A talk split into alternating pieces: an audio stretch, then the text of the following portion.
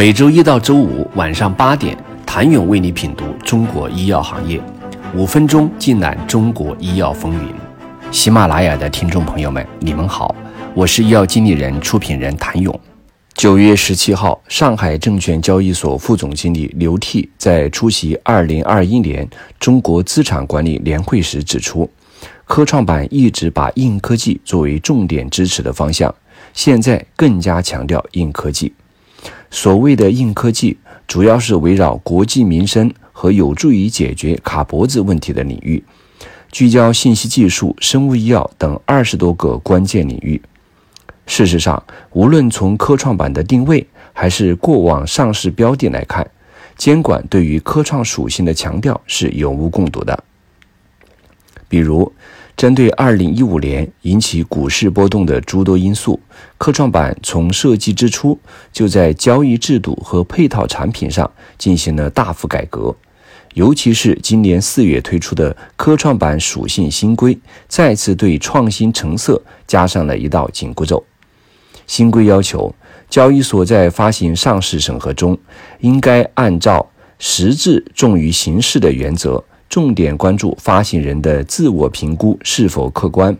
保荐机构对科创属性的核查把关是否充分，并作出综合判断。针对生物医药公司，证监会和上交所还特设了一条规定，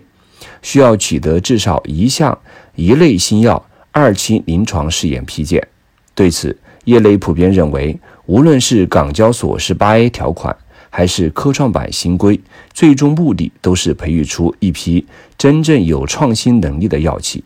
在医药研发逐渐内卷化的当下，只有从同质化竞争中逃脱出来，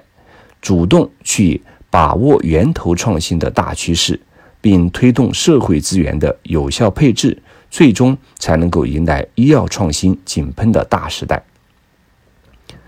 作为科创板第二大家族，生物医药主要覆盖原材料、化药、生物制品、CRO、医疗设备、体外诊断、医疗耗材等重点领域。然而，顶层风向早在科创板新规推出之前就已经开始收紧。除了在创新属性上有所收紧，进入2021年，IPO 的上市闸口也正在收敛。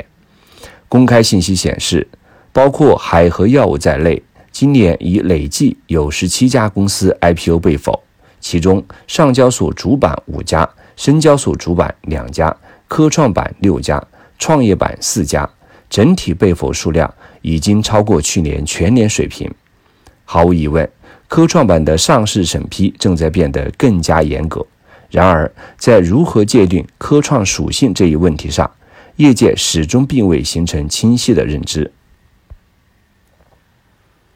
二零二一年三月，作为全国政协委员，红杉中国创始及执行合伙人沈南鹏还提交了一份建议，进一步明确科创板第五套标准审核要点、细化上市操作规范的两会提案。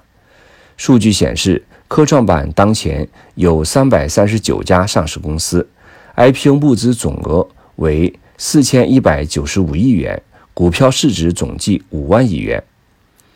根据刘替介绍，作为国家重点扶持的战略新兴行业，新一代信息技术公司数量占比为百分之四十，生物医药占比为百分之二十到二十五，高端设备占比超百分之十。这三者所囊括的上市数量合计占比达到百分之八十。